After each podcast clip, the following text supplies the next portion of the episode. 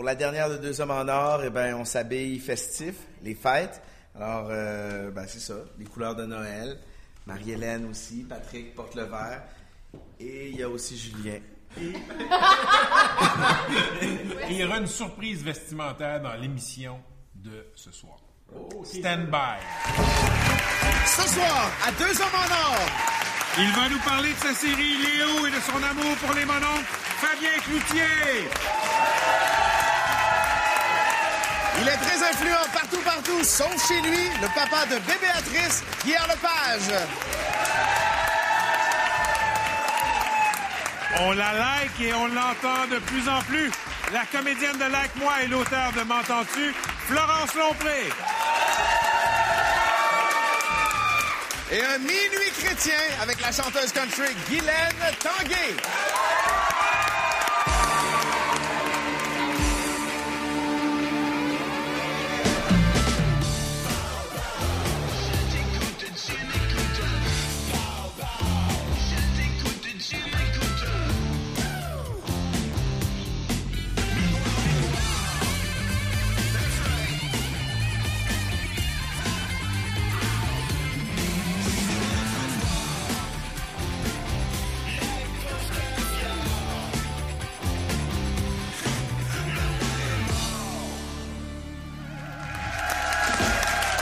Bonsoir, bonsoir, bon vendredi.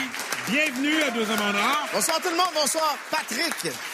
Et on commence en trip à trois avec un des personnages les plus sympathiques du monde artistique québécois, Monsieur Fabien Cloutier.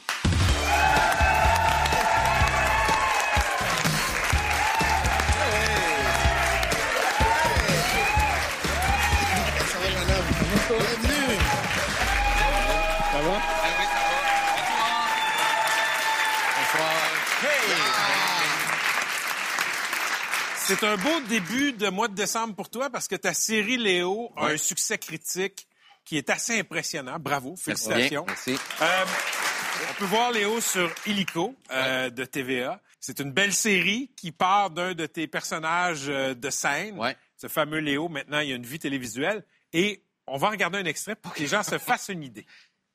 Tu sais, la gang d'anciens politiciens qui se lancent dans le pot, ils en feront jamais de l'aussi bon que nous autres. Sais-tu pourquoi? Non? Parce que nous autres, on le fait avec amour. Faites attention, vous autres. là. Puis, euh, faites pas égard. On est-tu le genre à faire les gardes, nous autres? 40 ans, même pas capable de savoir ce que je veux qui m'arrive dans la vie. Toi, tu sais-tu ce que tu veux? Surprise! Rendu moumoune, pareil comme Chabot. fait qu'on s'entend pour dire que c'est une belle petite gang de vainqueurs avec qui je vais passer un journée? C'est- Qu'est-ce que ça te fait de voir ça, toi qui as créé cet univers-là? Je sais pas, là, ça vient de me faire quelque chose de plus. Je sais pas. C'est bien touchant. Euh, J'étais content que ce personnage-là, tu sais, de, de trouver cette façon de, le- de le rendre euh, sympathique malgré tout. Euh, je pense qu'il fait du bien. On dirait que c'est, je sais pas, il, a- on- il arrive peut-être au bon moment. Ouais. Ça nous fait peut-être du bien d'avoir un gars en pick-up qui est humain, qui a des Hey. bonnes valeurs, puis qui est franc. Écoute, j'ai, moi, j'ai adoré voir des personnages qui sont pas des urbains du plateau en proie à des tourments datant de leur lourd passé. Est-ce que je me trompe ou Léo, c'est une forme de revanche sur une télé qui a beaucoup de Montréal dedans? Revanche, c'est peut-être un, un grand mot, mais moi, il, fut un temps où je me reconnaissais pas dans cette télé-là. Moi, tu moi, tu sais, je viens d'un milieu ouvrier. Là. Je viens d'un milieu où est-ce qu'il y a des boîtes à lunch. puis Il y a du monde qui part travailler à 6h30, qui, qui, qui reviennent en fin d'après-midi. capable de partir une chaîne ça. Du monde capable de partir une chaîne de ça, du monde qui sont pas nécessairement dans les concepts. Puis j'a- j'avais l'impression d'écouter la télé, puis je me souviens, ce- cette remarque-là m'est venue très jeune. J'avais l'impression que tout le monde travaillait dans un bureau, dans une agence de pub. tout le monde partait avec des mallettes. Tout le monde avait des complets. Puis moi, le- les gens que je côtoyais, ben, c'était des hommes qui partaient dans des, dans des shops, euh, des femmes aussi qui allaient travailler en usine, qui travaillaient dans les épiceries, dans les restaurants, tout ça. Puis je faisais, mais pourquoi le monde que je connais sont pas là? Ouais. Et ça a continué de m'habiter, puis euh, Léo est né. Léo est né. Léo, on dirait qu'il appartient à l'univers de ce que certains appelleraient le vrai monde. Qu'est-ce que tu dis de cette expression-là, le vrai monde? Es-tu à l'aise avec ça? Vrai monde me dérange un peu. Ce qui me dérange encore plus, c'est monde ordinaire. Cette expression-là m'énerve. OK. Tu Il y a je quelque dire, chose de rabaissant là-dedans. Vive à Ok. Be- tu sais, Bécomo. Salut aux gens de Bécomo. Ouais. C'est pas plus dur qu'ailleurs. Non, mais tu sais, vive à, à Bécomo, OK? Euh, avoir euh, trois enfants, euh, se lever le matin, euh, préparer toute cette gang-là, envoyer ça à l'école, partir travailler euh, dehors, en revenir dîner, à revenir de l'ouvrage, aller porter un jeune à un cours, l'autre au piano, l'autre à telle place, finir ta semaine avec ça, c'est extraordinaire, tabarnak. C'est pas ordinaire pantoute. C'est ça, tu comprends? C'est cette affaire-là.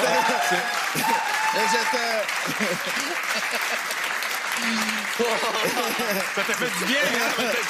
Fabien Cloutier, t'es euh, ben, t'es acteur, t'es comédien, t'es dramaturge, t'es metteur en scène, t'es homme orchestre, tu fais plein de choses, mais t'es aussi un mononcle. Ouais. C'est quoi ça, un mononcle? Ah, mon oncle.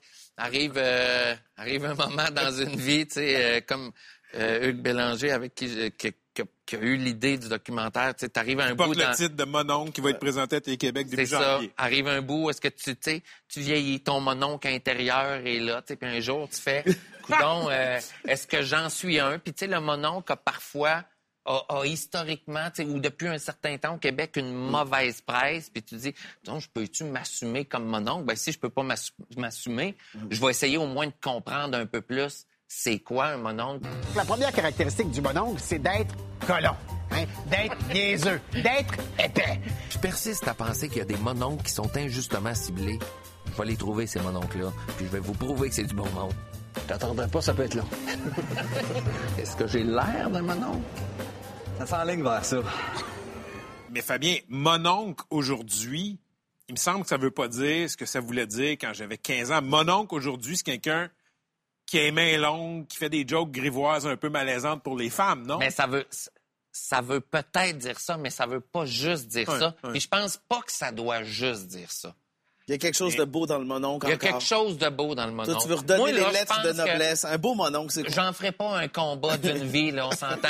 Mais moi, Ben, là... T'en as quand même fait un Combat pour le mot mon oncle. Lâche pas.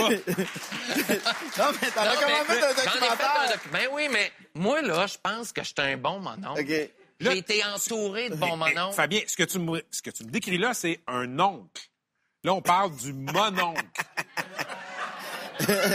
tu comprends? Le mononcle, il y, a, il y a quelque chose de péjoratif. Ouais. C'est pas obligé. Non? C'est pas obligé. Mais je pense que le combat est perdu Parce là, pour Ah, réhabiliter mais le mot écoute, mononcle. Il y, a des gens dans le documentaire qui me disent c'est un combat perdu, un mononcle, Ouais. ça va toujours être ça. Moi, dans mon cœur. Hey, t'as- des beaux combats, Ah. J'ai un cœur. Parce qu'on on dirait que dans la culture populaire, le mononcle, il est, il est un peu niais, puis il est un peu euh, déplacé. ben, euh, Ouais. il y a un niveau de déplacé, OK? Euh, De mononcle qui tue. Mais et, je pense, je pense qu'on a encore besoin de du monde qui dépasse un peu les bornes Ouais. à certains endroits. Faut les pardonner? Je te parle pas. Au, au Moi, début, non, hein. Non, c'est parce qu'au début du documentaire, à un moment donné, là, tu sais, je, je demande à un des oncles, je fais, tu sais, ouais, mais on dit que le mononcle qui est comme ça, il aurait les mains longues, euh, il toucherait les, il regarde les filles, il fait ça. Puis il me répond, ben c'est pas un mononcle, c'est un couillon. Ben Ah. c'est ça, c'est un couillon. That's it.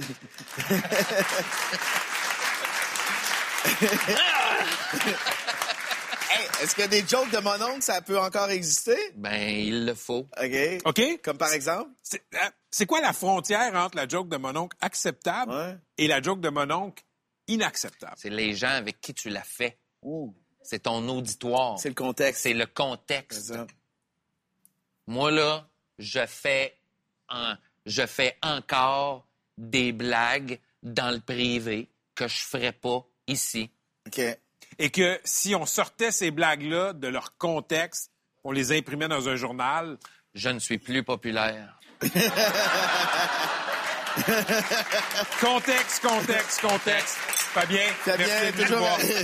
nous. Non, mais tu dis des choses que tu dirais pas à l'écran. Jamais. Ah, c'est ça. On écoute ta nouvelle série Léo Ben sur oui. Hélico et le documentaire Monon qui est Ouais. présenté euh, ici à Télé-Québec le 9 janvier. Toujours un plaisir, mon cher. gars. Monon, Fabien. Hey, mon oncle Fabien, mon oncle Patrick, mon. Oncle Fabien. Alors, j'ai une hypothèse. C'est quoi? Mon hypothèse, c'est que Hydro-Québec détient des photos de tous les politiciens à quatre pattes avec des dildos dans le cul. Et? À chaque fois qu'un ministre arrive là pour dire qu'est-ce qui arrive à cet état-là, ils font eh, eh, Tu veux photo? OK.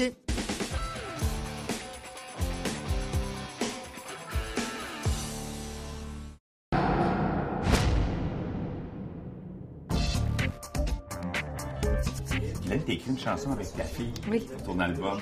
Moi, je chantais avec ma mère quand j'étais petite. Là, c'est à mon tour de chanter avec ma fille. Sortez la bouffe, le vin, la bière. Oubliez pas vos petites misères. Les amis, la parenté. Tout ce beau monde-là va débarquer. Toute la gang est invitée. Sans oublier les oubliés. Que les fêtes commencent. Que les fêtes commencent.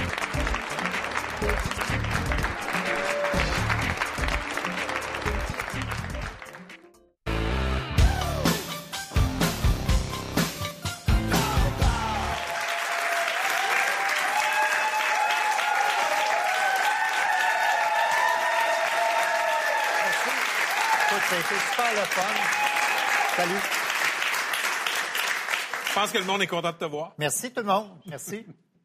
Guilla, euh, tu coproduis à Radio-Canada avec ta blonde Mélanie Campo une série qui s'appelle Bébéatrice. Oui. C'est basé sur la vie de cette petite tornade qui est ta fille Béatrice. On va regarder un extrait. Cool. Ben, Papa Guy, ton téléphone sonne. Je vais prendre le message. Non, réponds pas. Bonjour. Bonjour, monsieur.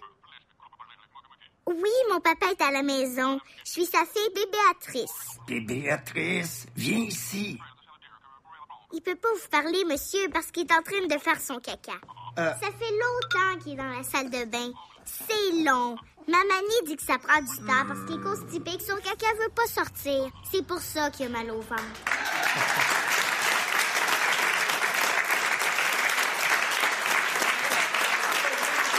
La, constipation, ça va, là? À ta prochaine question, la réponse est non. C'est arrivé à Éric Godin.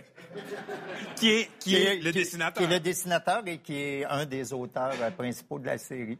Il y a quelque chose d'universel dans ces mots d'enfants-là, dans ces quiproquos d'enfants. Mais, mais il y a quelque chose chez ta fille, je pense, de particulier en termes de, de je veux dire, de filtre, j'imagine. Euh, D'absence de filtre. D'absence de filtre. Oui. Ma fille, à 4 ans, elle avait aucun filtre, puis elle nous tolérait dans sa maison parce qu'on la nourrissait.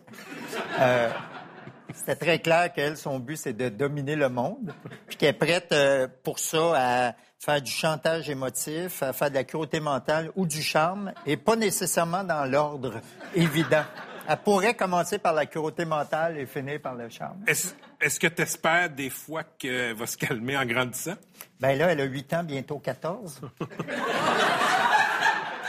Alors, je suis très inquiet, je vais t'avouer.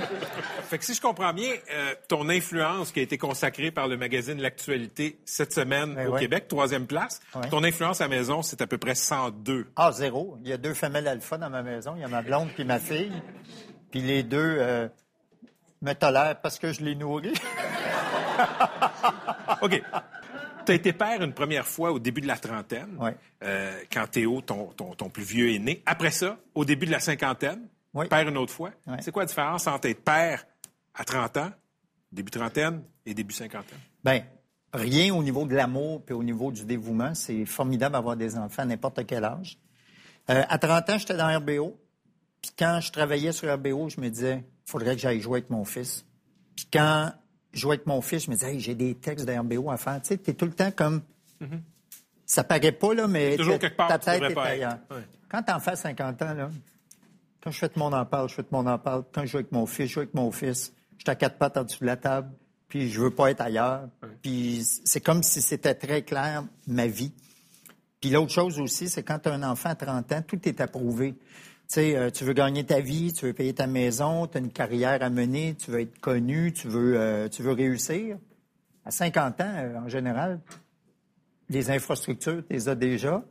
Je suis connu, j'ai fait ma vie déjà, j'ai fait ma carrière. Je pense que si j'arrêtais n'importe quand, je pourrais dire, bon, ben OK, je peux passer à d'autres choses. Fait que je suis très libre dans ma tête. Fait que l'expérience de paternité, est-ce que je me trompe si je dis que tu trouves ça plus fun aujourd'hui? Ça a l'air de t'inquiéter sérieusement, ça, ces questions-là. Où est-ce que tu vas en venir exactement, Patrick? Rien de ce qui est humain ne m'est étranger. Quel âge as-tu, là, présentement? J'ai 47 bientôt. C'est l'âge parfait pour faire des enfants, Patrick. Bon, prochaine question. C'était ça, ta question. Tu as accepté d'être ambassadeur de la Fondation de l'hôpital Sainte-Justine. Oui. Et j'aimerais que tu nous expliques pourquoi, pour toi, c'est pas juste une autre cause. Ben, parce qu'ils ont sauvé la vie de mon plus jeune, Thomas, qui a attrapé, euh, mon Dieu, euh, une bactérie très, très virulente. Il aurait pu mourir euh, en moins de 24 heures. Si on avait été dans une ville éloignée, puis qu'on l'avait amené le lendemain dans un hôpital en région, puis que là, il, il nous avait dit il faut absolument le transférer à Sainte-Justine, il ne se serait pas rendu. Alors, ils ont sauvé la vie de mon fils. Alors, quand ils m'ont demandé ça, j'ai dit oui, mais instantanément. Veux-tu être l'ambassadeur? Je dis oui, je suis super bien placé pour être votre ambassadeur parce que je connais les médias. J'ai vécu à l'hôpital pendant deux semaines de temps. Puis je te dis que quand tu n'es pas un médecin ou un infirmier, puis tu es à l'hôpital ou une infirmière, tu vois comment tu sers à rien. À part tenir la main de ton enfant, là, tu sers à rien. Ces gens-là sont essentiels dans la société. Ils sont maltraités en général. Je parle évidemment des infirmiers et infirmières. Les docteurs, ils ont plus que leur part. Euh, puis quand tu les vois travailler, puis tu vois comment ils sont, puis comment ils sont dévoués aussi, tu te dis, je ne peux que appuyer cette cause-là. C'est l'hôpital Sainte-Justine, c'est l'hôpital de tous les parents du Québec, parce que dès que ton enfant a un problème, c'est là qu'on va t'envoyer. Voilà. Euh, tu as été consacré troisième personne la plus influente au Québec par le magazine L'Actualité. C'est leur éditorial, hein? c'est eux qui ont décidé. Moi, je trouve ça normal d'être là-dedans. là. Oui. Non, non, mais. Non, non, mais tout le monde en parle depuis c'est- 15 ans. C'est pas la première fois. Là. Oui. Je- ça m'est arrivé plusieurs fois, là, mais troisième dans un magazine après les deux premiers ministres, c'est vraiment leur choix. Là. Puis quand le journaliste m'a dit comment tu te sens, j'ai dit ben c'est pas moi qu'il faut demander ça. C'est un statement, là, c'est un éditorial que vous faites. Pourquoi vous m'avez choisi? L'intervieweur a repris le dessus. Et, euh, Évidemment. ben, c'est ben, c'est pour ces raisons-là. C'est pour les Mais, raisons mais qui. qu'est- qu'est-ce qu'ils ont fait de plus que toi, Justin Trudeau et François Legault, juste? À date, pas grand-chose. À date, pas grand-chose, mais on leur laisse du temps, hein, ils sont plus jeunes. Mais écoute, plus sérieusement, cette influence-là, puis elle est indéniable, euh, parce que tout le monde en parle, est un phénomène culturel. Euh, comment tu, comment tu l'utilises concrètement? Euh, J'en use et j'essaie de ne pas en abuser. Il n'y a rien qui m'écœure plus que des gens qui ont du pouvoir, qui l'utilisent pour écraser les autres ou pour euh, juste se mettre en valeur. Moi, j'espère n'avoir jamais abusé du pouvoir qu'on m'a donné depuis plusieurs années. Et ce pouvoir-là, justement, on me l'a donné. Il n'est pas à moi. On peut me le retirer n'importe quand, comme la tribune que j'ai. Pierre Bourgault, il me disait tout le temps, la tribune que tu as, c'est un privilège. Puis les gens vont te la retirer de la même façon qu'ils te l'ont donnée. Ils te l'ont donnée parce qu'ils étaient intéressés par toi, puis ils vont te la retirer parce qu'ils n'ont plus le goût de t'entendre. Je pensais à, tous les politiciens qui, le soir d'une élection, se font, mais vraiment, calisser dehors de façon très, très, très violente. Moi, j'ai bien de la difficulté même à être content, même quand un politicien jaillit se fait débarquer. Parce que c'est d'une violence inouïe. C'est fini. là. Tu étais premier ministre, tao, dehors. Plus de char, plus rien, va-t'en chez vous. Dans les 100 personnes qui sont là-dedans, est-ce que, en feuilletant le magazine L'Actualité, tu t'es dit, il y a des gens qui pourraient utiliser leur influence d'une meilleure façon? Euh, oui. Oui. Tu sais, ils ont mis euh, PKP en huitième position. PKP, là, il pourrait être en première position. Qu'est-ce que tu veux dire? PKP et Québécois et euh, Vidéotron et TVA, c'est une immense machine extrêmement bien menée. C'est gros, c'est puissant. Ils ont accès tout le monde à la maison et connecté soit sur TVA, sur Vidéotron, sur Québécois, toute cette machine-là. Et cette machine-là, dans le cas des artistes, je vais juste parler de ça parce que je connais pas euh, comment ça fonctionne. Tu peux pas mettre de côté des artistes qui veulent plus signer avec toi. Tu peux pas dire bon ben tel artiste vient Marie-Mé. pas- à Marie-Mé, nommément. Puis moi, je suis un privilégié à TVA parce que comme je suis bien connu, ben, on m'invite quand même un peu parcimonieusement, mais quand même, je j'ai pas à me plaindre. Mais ce sont les artistes et les vedettes qui font, qui font qu'un diffuseur devient populaire, pas l'inverse. Tu fais référence au fait que Québécois veut garder ses artistes. Ben oui. Et dans le cas de Marie-Mé, Ben oui. comme elle n'a pas signé avec Musicard, ben, Ils Marie-Mé ont- dit ne plus être invitée autant qu'avant à Québec. C'est ça, ils vont l'inviter un peu parce qu'elle est connue, mais ça va être des, des miettes. Et c'est dommage parce que la chanteuse la plus populaire au Québec présentement devrait être diffusée à la station la plus populaire au Québec. Point. Moi, là, je ne suis pas du tout sectaire. Moi, j'aime ça, TVA. Je regarde plein d'émissions à TVA. Je suis ami avec Gino Chouinard. Moi, j'aime ça quand j'appelle quelqu'un à TVA puis lui dire Viens à tout le monde en parle. Que ce soit Gino, euh, Denis Lévesque, Sophie Thibault. euh, Il y a plein de monde euh, très, très, très valable. Il y en a plein, en fait. Il y en a des dizaines. Il y a des grands talents là-bas. Puis je veux pas avoir à faire 25 téléphones pour éventuellement en avoir C'est un ce que tu dois cinq. faire. Tu dois oui, faire puis moi, je suis chanceux, de- là. En plus, je me plains, puis je suis le plus chanceux à Radio-Canada parce qu'ils viennent à Tout le monde en parle, parce qu'ils insistent. Ils vont dire à leur patron, « Hey, commande, là. Je viens de sortir un livre, donne-moi une go. » Puis ils le font. Ce que tu veux dire, c'est que M. Pelado pourrait être premier s'il utilisait, selon toi, son pouvoir d'une façon plus... Finis ma phrase. Écoute, tu mets les mots dans la bouche, là, mais M. Pelado pourrait être premier de cette liste-là facilement. Cet homme-là a, je dirais, toutes les capacités intellectuelles, financières d'être le premier puis de faire encore mieux pour le Québec, parce qu'il en fait quand même beaucoup. Là. Mhm, sais, Il, il s'est présenté en politique, euh, c'est tough à faire, tout. Beaucoup d'œuvres caritatives Mais sont financées il- par- Exactement. et culturelles financées il- par Il Québécois. finance plein de théâtres, de... de- de- Mais très- honnêtement, Pierre-Carl Pelado devrait être premier de cette liste-là. Revenons à ton influence, qui a quand même des limites.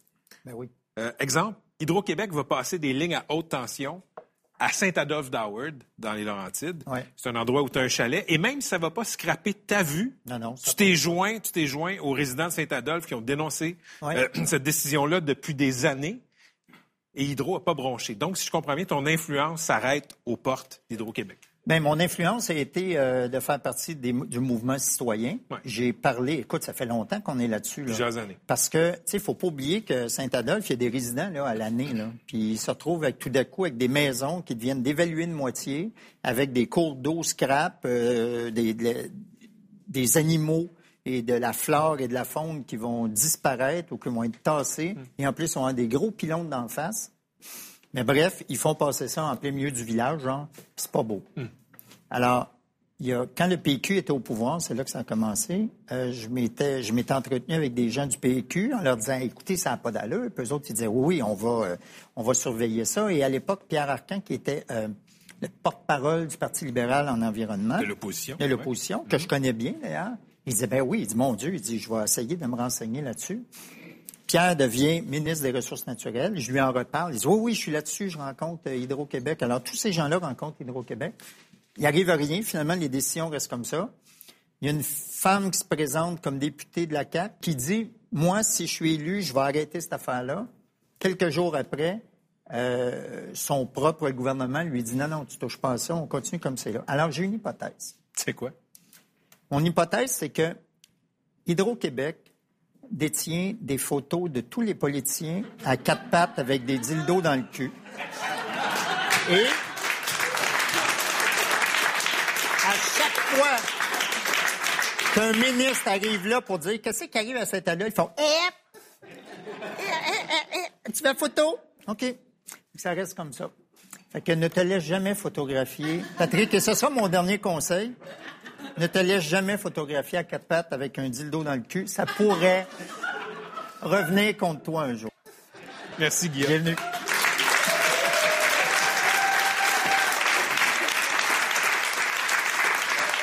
Oui, très fort.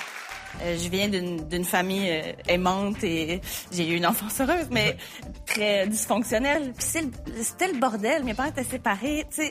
Moi, j'avais le goût d'écrire là-dessus parce que je, je me souviens que plus jeune, j'aurais aimé voir ça à, à la télé. J'aurais aimé voir des, des vies différentes, des chemins différents.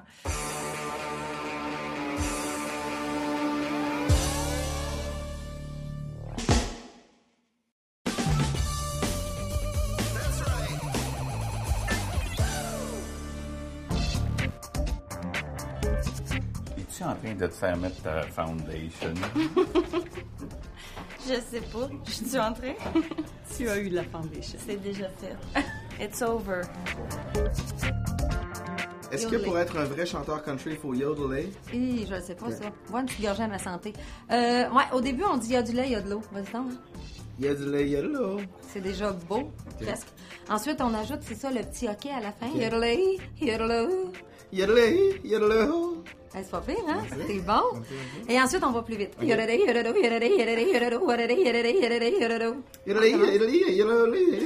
Encore. Laisse faire, tu seras jamais bon. Mais hein? mettons qu'on fait un duo de yodel. OK. OK.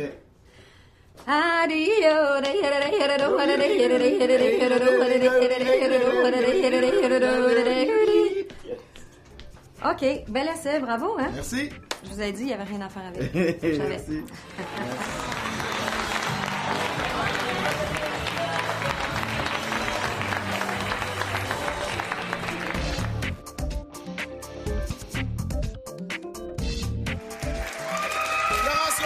Tous ces applaudissements sont pour toi.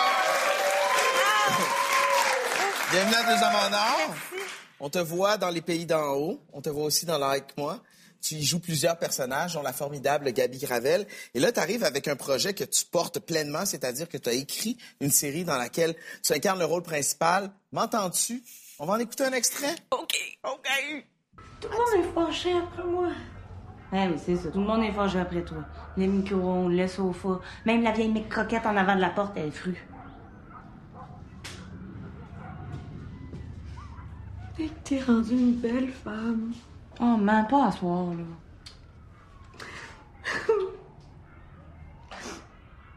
T'es une belle demoiselle. Ben oui, c'est ça. Je suis très belle. Arrête, là. Tout bad que tu t'habilles comme une maudite gueulaille. J'ai appris de la meilleure.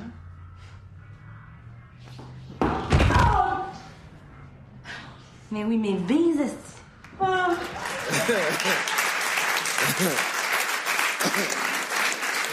Mettons qu'on est loin des jeunes trentenaires qui se demandent Hein, après combien de temps je peux texter un gars après la première date? On est ailleurs.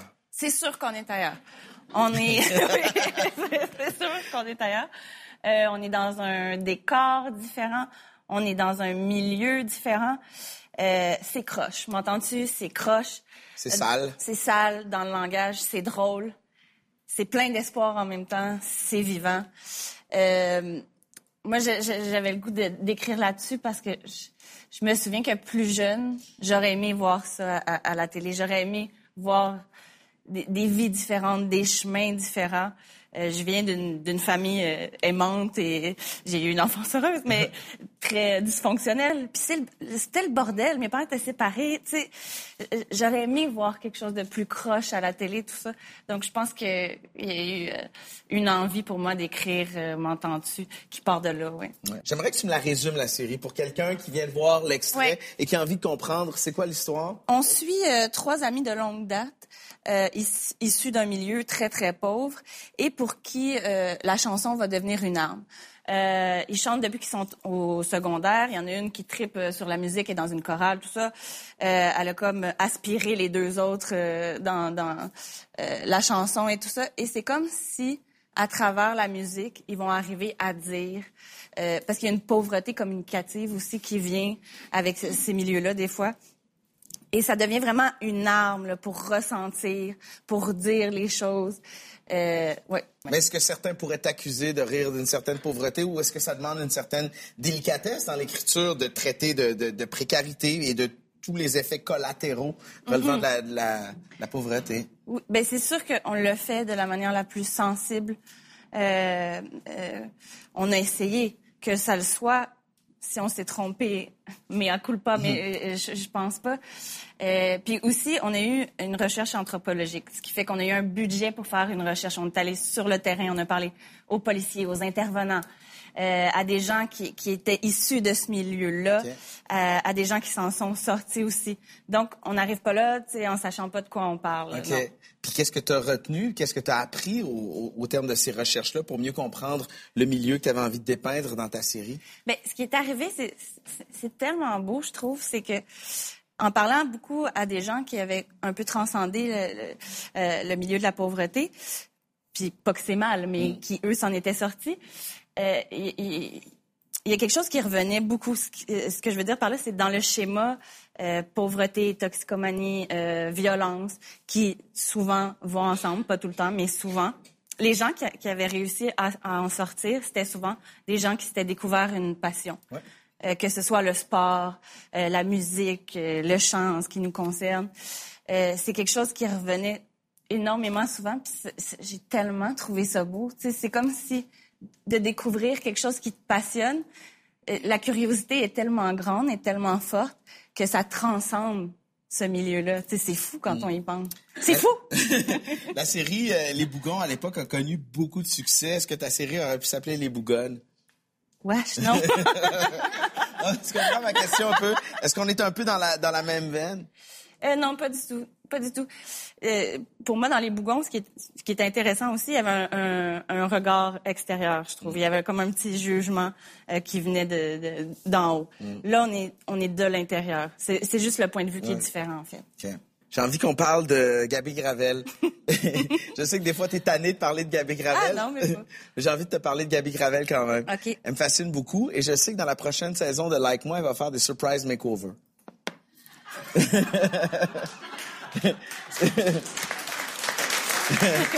Ça, ça, ça, ça stimule l'intérêt. C'est quoi un surprise makeover? Ben, tu sais, notre chère Gabi, elle a décidé qu'elle allait chez le monde, OK. puis euh, qu'elle leur faisait des surprises. C'est proche de la crise cardiaque. Sans avertissement, elle débarque Oui, comme ça. oui. OK. Euh, Mettons qu'elle débarque chez nous, là. tu veux pas ça. Je te le souhaite Bien jamais. Non, non, tu fais euh, un step. Euh, elle fait ça, puis aussi, un autre couple, elle, elle se fait inviter à une émission du matin. OK. Ça, ça aussi, c'est quelque chose. oui. oui. Mais vous, je sais pas si vous vous souvenez, euh, aux, aux Oliviers, euh, était quand même nerveuse, là, notre Ouais. Gabi, de passer à, à la télé. Eh bien, on la retrouve un peu dans le même état. OK. C'était bien le fun. Ouais, on aime Gabi Gravel. Mais oui, moi aussi, je l'aime. Puis on va suivre vraiment T'en-tu. C'est une euh, série Merci. qui mérite euh, beaucoup d'attention. Dirais-tu que c'est le projet de ta vie? Ah, c'est le projet de ma vie en ce moment. Ouais. Il y en, il en Non, d'autres. Là, j'en souhaite beaucoup d'autres, mais c'est un projet dans lequel tu as mis beaucoup Ah, oui, d'énergie. Tu as mis oui, toutes oui. tes tripes table Énorme, là-dessus. énorme. Bon Mon succès. équipe aussi. Bon succès pour m'entendre Merci. dessus. Merci. beaucoup, Florence André.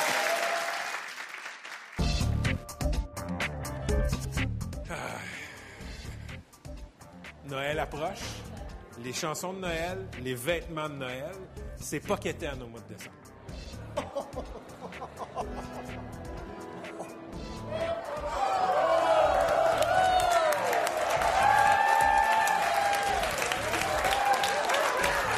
On a, on a appelé le, le styliste du Père Noël et il nous a référé son tailleur.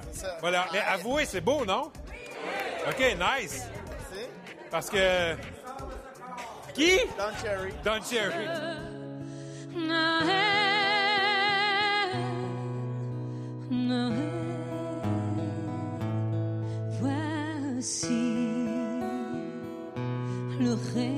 longtemps.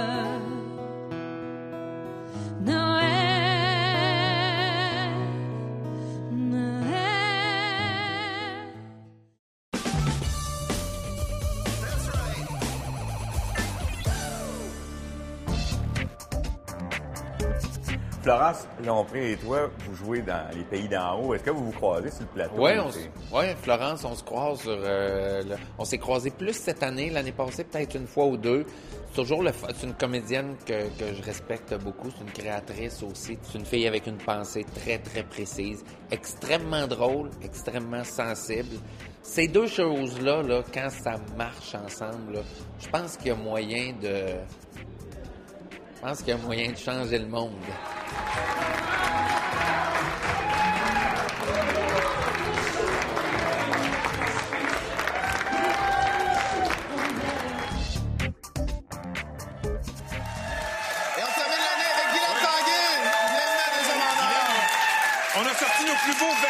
De Noël pour C'est t'accueillir. extraordinaire. Ils sont magnifiques. Pas pire, hein? Oui, c'est magnifique. Noël. Oui, Ben regarde oui, c'est ça l'idée, t'as pas compris. On termine l'année 18, ma chère Guylaine, en célébrant ton 30e anniversaire de carrière.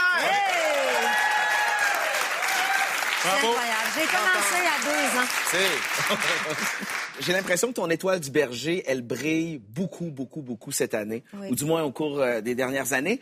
Est-ce que tu as envie qu'elle se termine cette année-là ou tu aimerais que ça continue encore? Ben moi, je, moi j'aime ça quand ça se termine les choses pour pouvoir entreprendre autre chose et aller vers une autre énergie. Et je pense qu'en 2019, il y aura encore plein de belles choses pour moi, mais je suis très consciente que tout ça, ça peut pas durer pendant dix ans. Alors j'en profite beaucoup. Ben c'est la réalité, c'est la réalité. La moyenne au bâton, à un moment donné, ça s'arrête.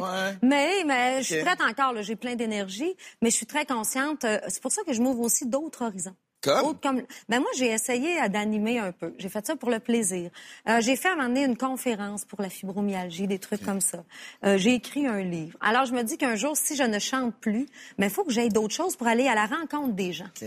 Euh, Guylaine, tu as été impliqué cet automne dans une controverse. hein? Euh, Mario Pelcha a dit que pour le prix interprète de l'année à la disque, c'est toi qui aurais dû gagner et pas Claude Pelgag. Tu as dit ta déception aussi. Tu aurais pu te lancer dans une chicane stérile. Tu as choisi plutôt d'inviter Claude Pelgag à chanter au Centre Vidéotron à Québec le 22 décembre à ton spectacle de Noël. Bravo hein, pour ne Ouais. pas avoir lancé la chicane. Non, non, mais c'est- vrai. Comment, quand tu passes l'appel à Claude, Mhm. comment ça se passe? Ben, c'est mon équipe qui, euh, qui a fait l'appel, bien sûr. Puis on m'a dit juste te dire, Guylaine, que tout de suite, il y a eu un oui. On doit vérifier l'horaire. Mais c'était pas, ah, je croirais pas ou on laisse planer ça. Ça a été un oui qui a été confirmé très rapidement après. Alors moi, j'étais très fière parce que c'est un peu ma façon, ce sera notre façon à elle et moi Ouais. de terminer cette histoire-là et de dire notre dernier mot. Ouais. C'est-à-dire que Mario m'a défendu, c'est normal, c'est un peu comme un grand frère qui défend sa petite sœur. Et euh, ensuite, elle et moi, on n'a rien ajouté là-dedans. Rien, Rien du une tout. contre l'autre, là. Absolument rien. Mais là, commencer à écrire sur Facebook, je n'ai rien contre elle. Moi, je j'ai préféré le silence. Et là, ben, c'est ma façon de terminer cette histoire-là. Répondre par l'amour. Ah, absolument, la musique. Guylaine Tanguay, l'animatrice. Tu présentes un spécial de Noël qui est disponible d'ailleurs sur Club Illico. Et dans cette émission spéciale-là, tu reçois la grande Renée Martel. Oui. Ça a dû être particulier pour toi, d'autant plus que lors d'un festival de Saint-Tite, Renée Martel t'a pris et t'a dit, Guylaine, t'as ta place dans le métier, Mm. go, vas-y. Qu'est-ce que ça représentait pour toi, ce, ce moment-là de recevoir la bénédiction de Renée Martel? C'était important pour moi. Moi, je suis bizarre. On dirait que j'ai besoin que les gens me disent t'as ta place. Ça a été de même euh, pour ma, ma place aussi dans la musique. Mais avec René, ce jour-là, c'était un de nos spectacles où est-ce que je recevais de- des invités. Et c'est moi qui les présentais. Et quand c'est arrivé à moi, elle m'a dit, ben moi, je vais te présenter. Et moi, j'étais vraiment surprise d'entendre ça en arrière. Elle m'a présentée comme celle qui a fait sa place à elle, qui a pas pris la place de quelqu'un d'autre et que je méritais ma place. C'était tellement un beau texte. Ma mère était dans la salle puis elle pleurait sa vie parce qu'elle savait à quel point j'aime René Martel. Alors qu'elle accepte aussi de faire l'émission que j'ai fait avec elle. On a chanté Silver Bell. C'était magnifique. Pour moi, ça, c'est comme du rêve. Euh, Guylaine, tantôt, tu vas nous faire une prestation bien personnelle du euh, Cantique de Noël, très apprécié des Québécois et de Deux Hommes en Or, parce qu'on le fait, euh, on trouve une façon de faire un minuit chrétien à chaque show euh, qui précède Noël. Mais ce, ce cantique-là, dans mon imaginaire, c'est une chanson de gars. OK? Puis je le dis là, sans vouloir offenser les femmes, c'est une chanson qui semble avoir été écrite pour le petit baryton du village. C'est vrai. C'est une voix, là, ça, ça prend une grosse voix. Euh, toi, Même quand tu le joues, tu joues. minuit chrétien. Bon. Mais Ah, toi, peut-être pas de même, par exemple. C'est pas, moi, c'est pas de même que je l'entendais, mais en tout cas, bon, pas sur grave. ton album de Noël de 2015, tu as une version du minuit chrétien. Ouais. Comme chanteuse, quand on approche du minuit chrétien, est-ce qu'on se dit, OK, cette bébite-là, c'est pas n'importe quelle bébite? Hey, c'est drôle que tu me dises ça parce que chez nous, à Gironville, le mine chrétien, c'est mon oncle Gaston qui le faisait. Mon oncle, là, le frère dois de avoir une grosse voix? Qui a une grosse voix, pas vraiment comme celle que tu as faite, mais en tout cas, ça se rapproche. Euh, et un jour, quand j'ai fait mon album où est-ce que j'ai chanté mon minuit chrétien, euh, j'ai dit à mon oncle, puis l'aimes-tu? Il m'a dit, ouais, ouais, c'est correct. c'est ça qu'il m'a répondu OK. pour vrai. Pourquoi? Mais c'est parce que j'essayais d'avoir la puissance d'un homme, mais tu peux pas l'avoir. Tu as une voix de femme, tu as une voix plus claire, plus mince. Alors, c'est pour ça qu'aujourd'hui, d'ailleurs, dans ma version, je l'ai adoucie. On comprend des choses en vieillissant. Et je me suis dit que mon minuit chrétien, à moi, il fallait qu'il soit plus doux. On parle beaucoup de laïcité. Tu pourrais-tu juste changer les paroles, genre dire minuit global? Non, je ou pourrais vraiment pas. Minuit humain. pour Non, ça me tente personne? pas. Moi, je touche pas à ça. Un classique, c'est un classique. Guylaine, Merci. Tu restes avec nous. Et après la pause, Guylaine Tanguay interprète Les Nuits chrétiennes. Merci.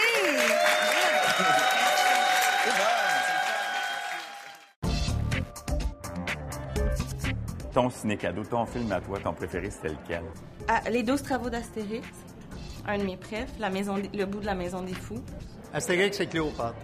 Le pudding à l'arsenic, là, c'est bien dur à battre. Moi, c'est le sapin à des boules. Ou Les 12 travaux d'Astérix. Ouais, moi, Caius Pupus, euh, qui a un peu la même voix que Pierre Lapointe. non, mais je me dis toujours que si- s'il fallait refaire Caius Pupus, Pierre pourrait faire la voix de, de Caius Pupus en toute gentillesse, euh, cher Pierre. Toujours sur le même ton, simple, jamais trop content, jamais trop fâché. Ah, j'aime ça. Je m'excuse, Pierre.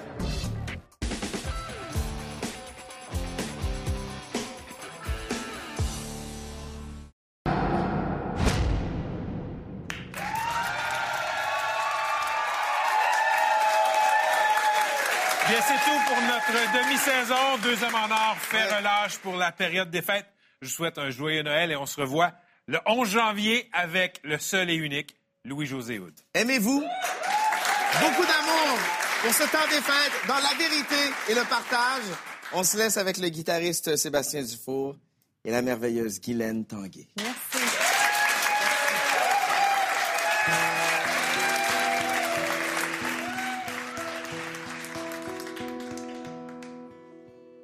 Mini chrétien, c'est l'heure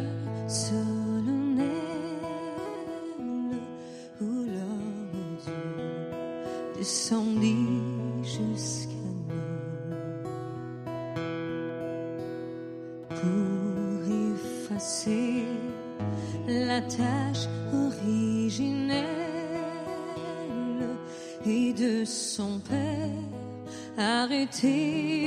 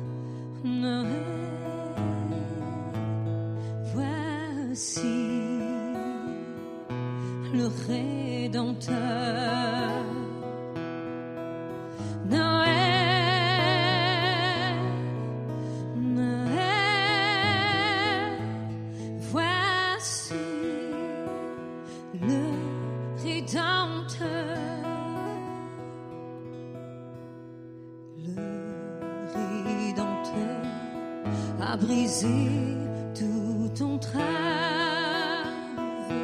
La terre est libre et le ciel est ouvert. Il voit un frère où n'était